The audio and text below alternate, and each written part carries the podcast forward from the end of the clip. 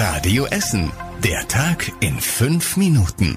Mit Christian Barnier einen schönen Freitagabend wünsche ich euch. Das hier sind die Nachrichten des Tages hier bei uns aus Essen. Der Brückentag in fünf Minuten. Die Ruhrbahn will mit einer speziellen Beschichtung dafür sorgen, dass an Handgriffen und Haltestangen keine Viren und Bakterien mehr übertragen werden.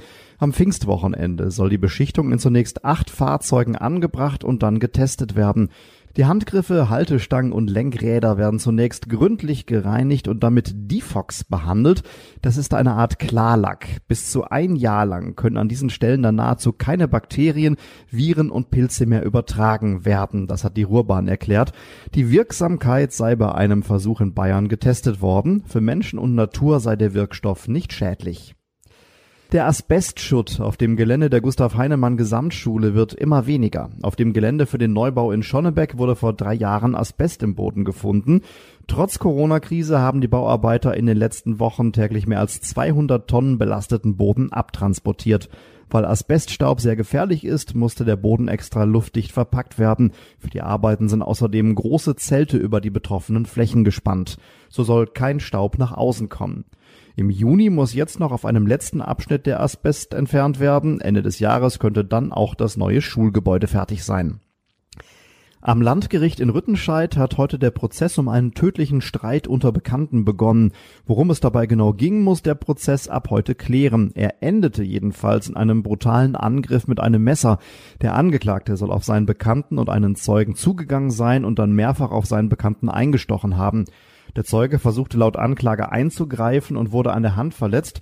Das Opfer selbst erlitte Messerstiche am Kopf, am Rücken und an der Seite. Mehrere Organe wurden dabei so schwer verletzt, dass der Mann daran starb. Zum Auftakt heute hat der Angeklagte geschwiegen. Ein Urteil wird Mitte Juli erwartet. Nach den letzten Corona-Lockerungen sind bei uns in Essen etwa 100 der 140 Sporthallen wieder geöffnet. Das ist theoretisch seit Montag schon wieder möglich. Viele Vereine zögern aber noch und haben Angst, dass sich Kinder beim Training mit Corona anstecken. Viele wollen bis Pfingsten abwarten, sagte uns der Essener Sportbund. Beim TUSEM zum Beispiel ging es dagegen heute schon wieder mit der A- und B-Jugend der Handballer los. Trainieren durften sie aber nur ohne Körperkontakt und die Duschen durften sie auch nicht benutzen. Auf der Margräfstraße in Fischlagen ist gestern Abend ein Radfahrer mit hoher Geschwindigkeit gegen eine Hauswand gefahren.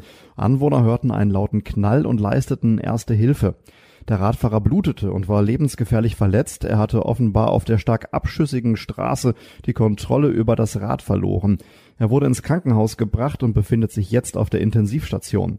Ein unbekannter Zeuge sagte, dass man zuvor gemeinsam Vatertag gefeiert habe. Dem Unfallopfer wurden Blutproben entnommen. Die Polizei bittet den Zeugen und auch andere Menschen, die den Unfall beobachtet haben, sich zu melden.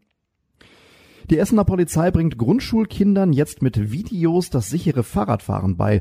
Normalerweise lernen die Kinder das in der Grundschule, wegen Corona geht das aber nicht.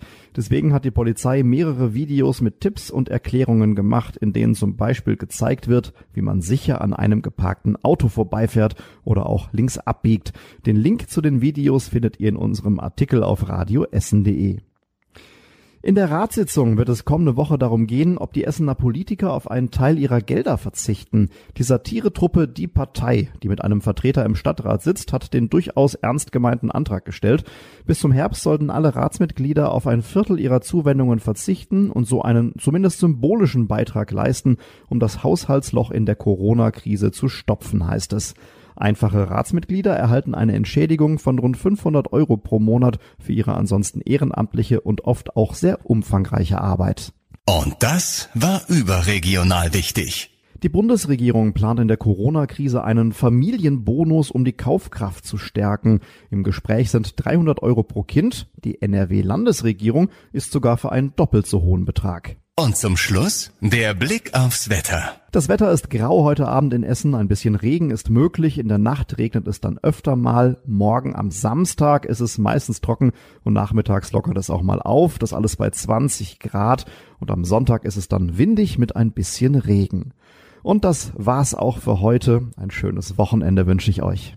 Das war der Tag in fünf Minuten. Diesen und alle weiteren Radio Essen Podcasts findet ihr auf radioessen.de und überall da, wo es Podcasts gibt.